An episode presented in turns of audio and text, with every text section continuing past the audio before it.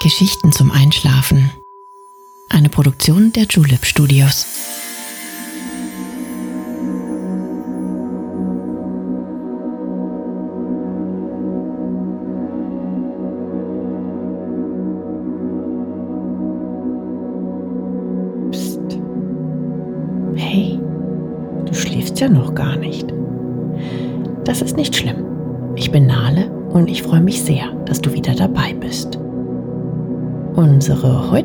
Geschichte bringt dich in luftige Höhen, denn gemeinsam besuchen wir das Himalaya-Gebirge, das Dach der Welt. Heimat der höchsten Berge der Erde. Unsere Reise führt uns zum Poon Hill, wo wir gemeinsam den Sonnenaufgang über dem Annapurna-Gebirge erleben. Du wirst Interessantes über das Land Nepal erfahren und am Ende können wir uns noch vorstellen, wie es ist, sich ganz nach oben auf einen der höchsten Berge der Welt zu begeben. Wenn du dich auch mal an einen besonderen Ort wünschen möchtest, schreib uns einfach an Geschichten zum Einschlafen at julep.de. Jetzt wollen wir uns aber auf den asiatischen Kontinent, genauer gesagt nach Nepal, begeben. Dieses kleine Land umfasst eine Fläche, die etwa 40 Prozent von Deutschland entspricht und ist die Heimat von ca. 30 Millionen Menschen. Allein in der Hauptstadt Kathmandu leben nach Auskunft der Einheimischen drei Millionen davon und es werden täglich mehr. Trotz der Anziehungskraft, die das Himalaya-Gebirge auf den Rest der Welt ausübt, gehört Nepal zu einem der ärmsten Länder der Welt. Dabei ist es umso erstaunlicher, dass die Menschen ausgesprochen fröhlich und herzlich sind. Kuschel dich also gerne in deine Decke Lass den Kopf in ein weiches Kissen sinken und atme noch einmal tief durch.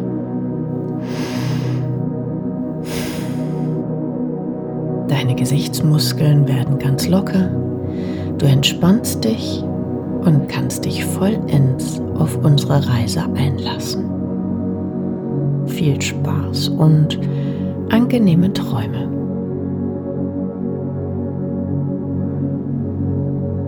Der Himalaya, Heimat der höchsten Berge der Erde, Tor zu den Sternen. Magnet für die kleine Gemeinde der besten Kletterer der Welt. Bist du bereit, selbst einmal Gipfelstürmer zu sein? Prima.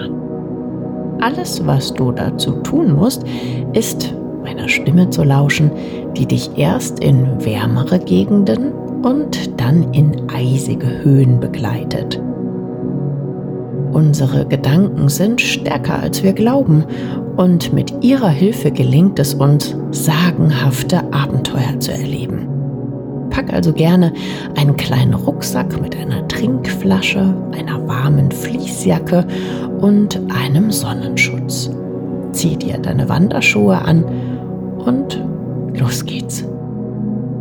Um von Deutschland in das Himalaya-Gebirge zu kommen, musst du sehr weit fliegen. Für uns ist das heute ein Katzensprung, denn es genügt, deine Augen zu schließen und dir vorzustellen, dass du am Fuße eines Trekkingpfads aufwachst. Dort erwartet dich ein herzliches Willkommen. Dein Guide, lass ihn uns Nima nennen, empfängt dich mit einem Lächeln und einer Verbeugung. Er freut sich, dich zu sehen und wird immer bei dir sein, wenn du ihn brauchst. Normalerweise haben die Touristen auch einen oder mehrere Sherpas an der Seite. Sherpas sind Menschen, die sich in den Bergen sehr gut auskennen und unglaubliche Mengen tragen können. Kaum ein Bergsteiger hätte ohne ihre Hilfe die höchsten Gipfel erklommen. Ihre gefährliche und körperlich sehr anstrengende Arbeit findet häufig weniger Anerkennung, als sie eigentlich verdient. Wir gehen heute ohne einen Sherpa los, weil wir uns auf einer Traumreise befinden. Den kleinen Rucksack mit dem Nötigsten kannst du leicht auch selbst tragen. Nima, dein Guide, weist uns den Weg. Und so gehen wir langsam los, Schritt für Schritt, unserem Ziel entgegen. Wir starten unsere Wanderung ausgeruht und nach einem kräftigenden Frühstück am Morgen. Das Wetter ist noch angenehm kühl, ein leichter Wind bläst dir ins Gesicht. Dein Weg führt dich auf flachen Steintreppen entlang. Und auch wenn du dich bei den höheren Stufen etwas anstrengen musst, verstehst du doch ihren Sinn. Die Bergsaison und damit die wichtigste Einnahmequelle durch die Touristen ist im Vergleich sehr kurz. Die beste Reisezeit für das Land Nepal ist der April, Mai oder der September-Oktober. Ungefähr im Juni setzt der Monsun ein und macht das Wandern unmöglich. Die Wege werden überschwemmt und es regnet unerlässlich. Oben in den hohen Gipfeln toben Schneestürme, die Massen an Neuschnee mit sich bringen und die Lawinengefahr ins Unendliche steigern. Damit wenigstens die Wanderwege erhalten bleiben, haben die Einheimischen die vielen Stufen eingebaut. Bei dir ist allerdings von Regen keine Spur zu erkennen. Im Gegenteil, die Sonne scheint angenehm warm und bald schon kannst du dich von deiner Jacke befreien und kurzärmelig weiterlaufen.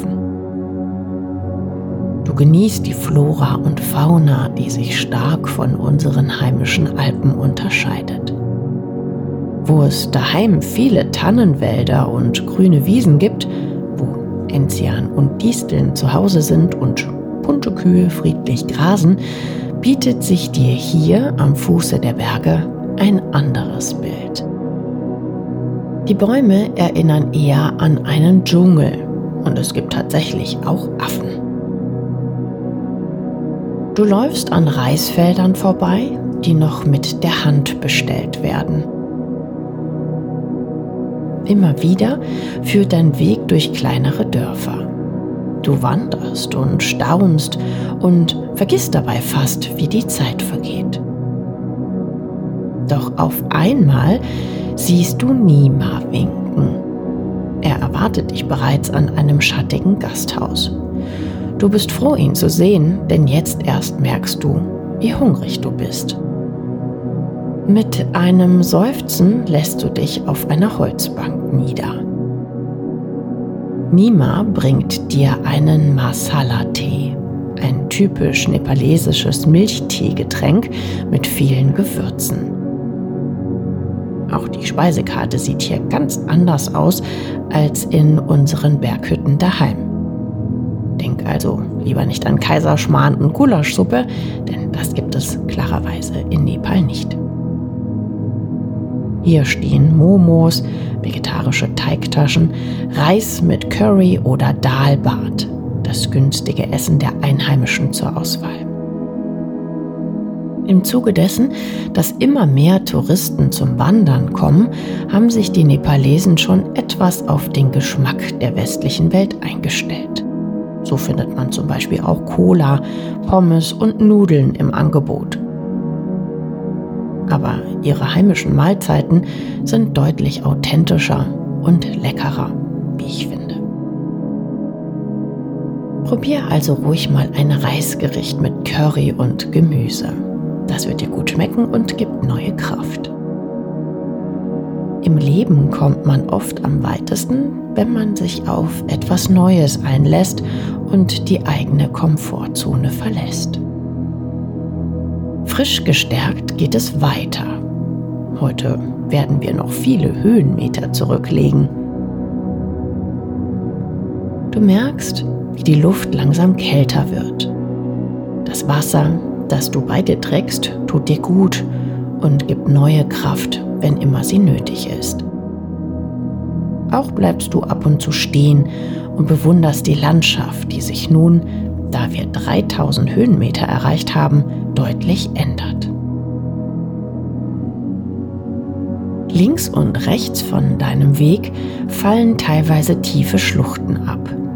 Du siehst auf die grünen Baumkronen hinunter. Dort, wo du dich nun befindest, ist fast die Baumgrenze erreicht. Nur noch vereinzelt wachsen ein paar Büsche und kleinere Bäume. In der Ferne siehst du die mächtigen Gipfel der höchsten Berge aufragen. Noch sind sie von Wolken umgeben, aber du freust dich auf den morgigen Sonnenaufgang, wenn die Sicht auf die Spitzen klar und deutlich ist. Endlich hast du es geschafft. Du bist in einem Dorf namens Gorepani angekommen. Erleichtert und stolz beziehst du deine Bergunterkunft. Auch wenn die Lodges hier meist sehr einfach sind, bist du zufrieden. Du kannst stolz auf dich sein, denn du hast dich auf eine komplett neue Erfahrung eingelassen. Dein Guide Nima erwartet dich bereits.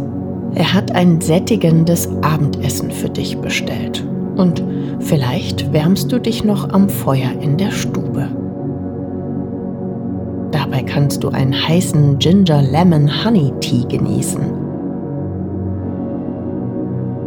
Normalerweise würden wir hier eine lauschige Nacht im Schlafsack verbringen. Doch das Highlight deiner Tour steht kurz bevor. Noch in der Dunkelheit gehst du mit einer Stirnlampe ausgerüstet los. Manchmal wirst du auf viele andere Wanderer treffen und vielleicht freust du dich über das Zusammensein mit Gleichgesinnten. Wenn du lieber für dich den Weg genießen willst, dann stelle dir einfach vor, dass du völlig ungestört fast wie in einer Meditation durch die ausklingende Nacht läufst. Stufe um Stufe kämpfst du dich vor, immer dem Ziel entgegen. Nach einer Dreiviertelstunde Aufstieg werden deine Anstrengungen mit einem atemberaubenden Blick belohnt.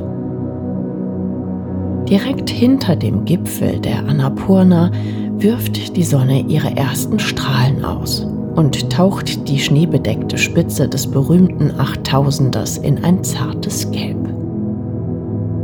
Umringt von den Bergen, die du klar und deutlich erkennen kannst, spürst du eine große Dankbarkeit darüber, dass dir dieser wunderschöne Anblick vergönnt ist, in dir aufsteigen.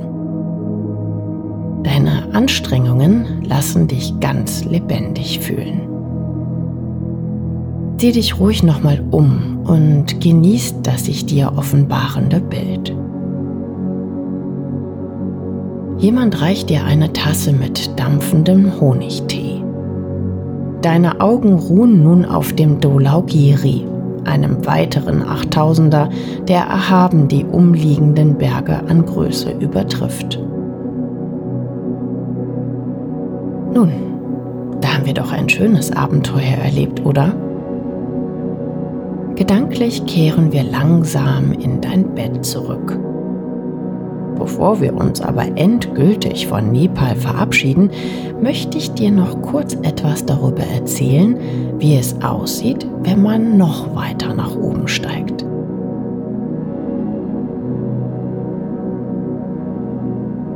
Du hast in deiner Traumreise nun schon so viel erlebt. Die meisten von uns sind damit zufrieden, die höchsten Berge aus der Ferne zu betrachten. Was gut ist, denn das Besteigen birgt viele Gefahren, wenn man nicht ganz genau die eigene Körperkraft einschätzen kann und sich im Hochgebirge auskennt. Die Wege, die nach oben führen, weichen unbeschriebenen Pfaden. Wälder und Wiesen verschwinden ab einer bestimmten Höhe. Stattdessen umgibt dich Stein, Eis und Schnee.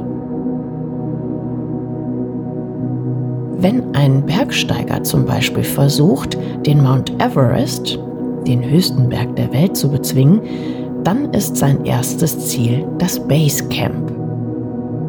Das ist eine Zeltstadt, von der er oder sie sich langsam nach oben arbeiten kann.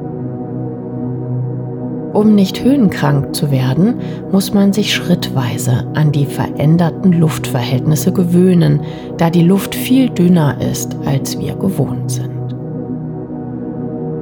Diejenigen, die wirklich nach ganz oben wollen, brauchen eine besondere Ausrüstung.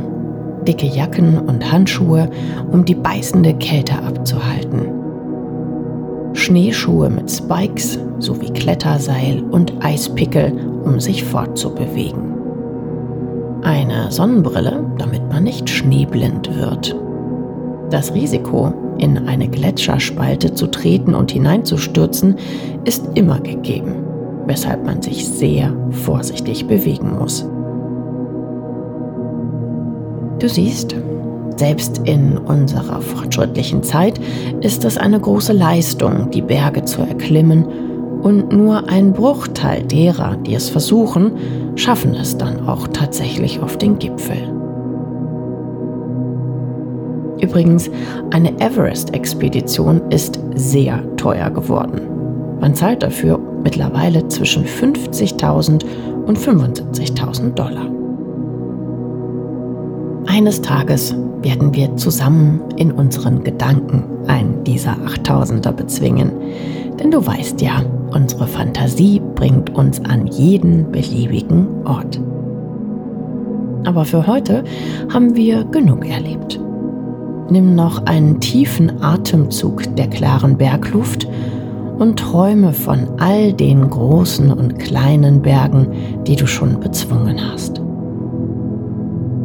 Ich freue mich schon auf unsere nächste Reise. Bis dahin wünsche ich dir eine wunderbare Nacht. Schlaf schön und bis bald.